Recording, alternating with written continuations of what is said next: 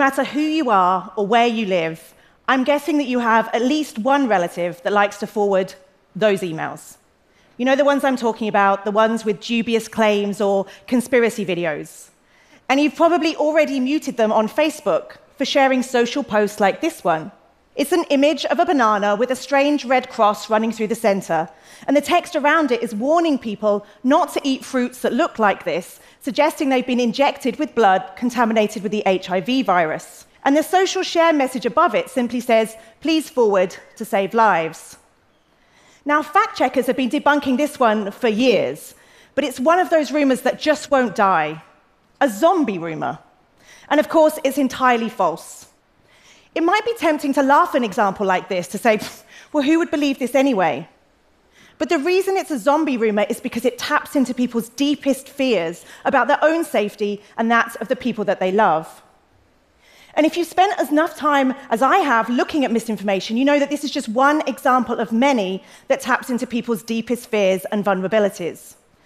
Every day across the world, we see scores of new memes on Instagram encouraging parents not to vaccinate their children. We see new videos on YouTube explaining that climate change is a hoax. And across all platforms, we see endless posts designed to demonize others on the basis of their race, religion, or sexuality. Welcome to one of the central challenges of our time.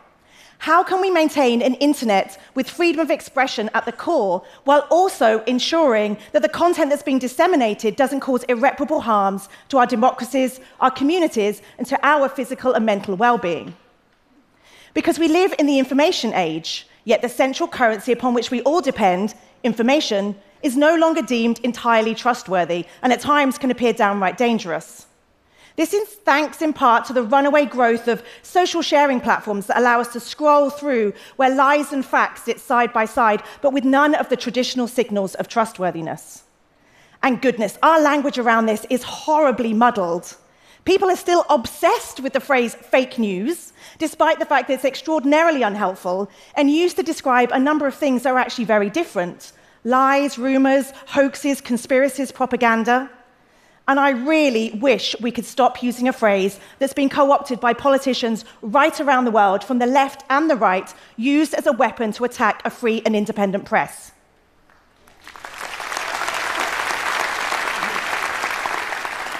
Because we need our professional news media now more than ever. And besides, most of this content doesn't even masquerade as news. It's memes, videos, social posts. And most of it is not fake, it's misleading. We tend to fixate on what's true or false, but the biggest concern is actually the weaponization of context. Because the most effective disinformation has always been that which has a kernel of truth to it. Let's take this example from London from March 2017, a tweet that circulated widely in the aftermath of a terrorist incident on Westminster Bridge. This is a genuine image, not fake, the woman who appears in the photograph was interviewed afterwards, and she explained that she was utterly traumatized. She was on the phone to a loved one, and she wasn't looking at the victim out of respect. But it still was circulated widely with this Islamophobic framing, with multiple hashtags, including one, ban Islam. Now, if you worked at Twitter, what would you do? Would you take that down or would you leave it up? My gut reaction, my emotional reaction is to take this down. I hate the framing of this image. But freedom of expression is a human right. And if we start taking down speech that makes us feel uncomfortable, we're in trouble. And this might look like a clear cut case, but actually, most speech isn't. These lines are incredibly difficult to draw. What's a well meaning decision by one person is outright censorship to the next. What we now know is that this account, Texas Lone Star, was part of a wider Russian disinformation campaign, one that has since been taken down. Would that change your view? It would mind because now it's a case of a coordinated campaign to sow discord. And for those of you who like to think that artificial intelligence will solve all of our problems, I think we can agree that we're a long way away from AI that's able to make sense of posts like this. So I'd like to explain three interlocking issues that this, make this so complex, and then think about some ways we can consider these challenges. First, we just don't have a rational relationship to information, we have an emotional one. It's just not true that more facts will make everything okay. Because the algorithms that determine what content we see, well, they're designed to reward our emotional responses. And when we're fearful, oversimplified narratives, conspiratorial explanations, and language that demonizes others is far more effective. And besides, many of these companies, their business model is attached to attention, which means these algorithms will always be skewed towards emotion. Second, most of the speech I'm talking about here is legal. It would be a different matter if I was talking about child sexual abuse imagery or content that incites violence. It can be perfectly legal to post an outright lie. But people keep talking about taking down problematic or harmful content, but with no clear definition of what they mean by that, including Mark Zuckerberg, who recently called for global regulation to moderate speech. And my concern is that we're seeing governments right around the world rolling out hasty policy decisions that might actually trigger much more serious consequences when it comes to our speech. And even if we could decide which speech to take up or take down, we've never had so much speech. Every second, millions of pieces of content are uploaded by people right around the world in different languages, drawing on thousands of different cultural contexts. We've simply never had effective mechanisms to moderate speech at this scale, whether powered by humans or by technology. And third, these companies, Google, Twitter, Facebook, WhatsApp, they're part of a wider information ecosystem. We like to lay all the blame at their feet. But the truth is, the mass media and elected officials can also play an equal role in amplifying rumors and conspiracies when they want to. As can we, when we mindlessly forward divisive or misleading content without trying. We're adding to the pollution. I know we're all looking for an easy fix, but there just isn't one. Any solution will have to be rolled out at a massive scale, internet scale. And yes, the platforms, they're used to operating at that level. But can and should we allow them to fix these problems? They're certainly trying, but most of us would agree that actually we don't want global corporations to be the guardians of truth and fairness online. And I also think the platforms would agree with that. And at the moment, they're marking their own homework. They like to tell us that the interventions they're rolling out are working, but because they write their own transparency reports, there's no way for us to independently verify what's actually happening.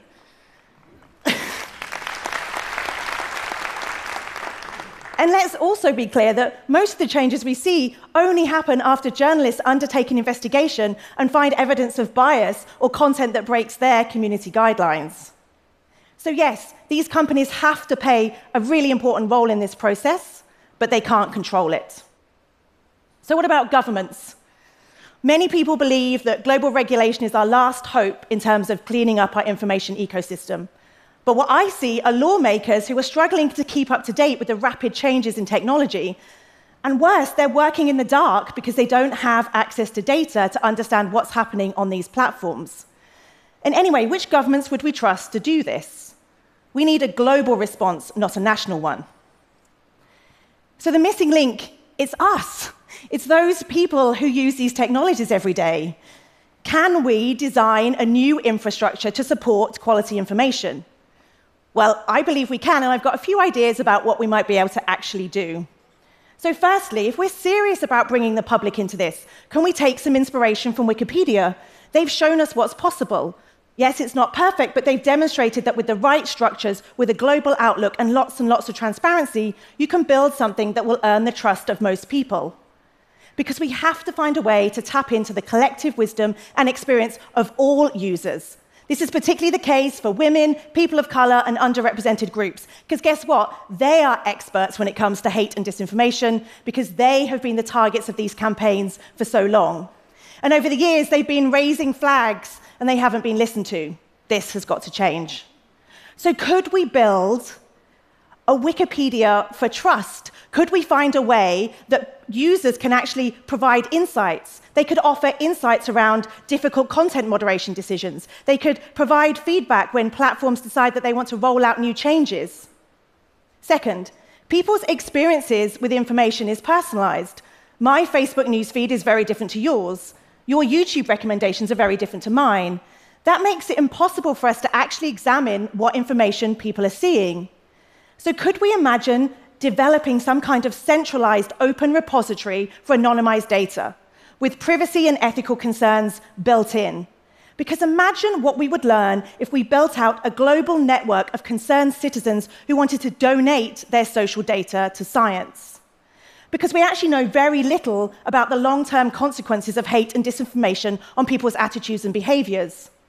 And what we do know, most of that has been carried out in the US, despite the fact that this is a global problem. We need to work on that too. And third, can we find a way to connect the dots? No one sector, let alone non-profit, startup, or government, is going to solve this. But there are very smart people right around the world working on these challenges, from newsrooms, civil society, academia, activist groups, and you can see some of them here.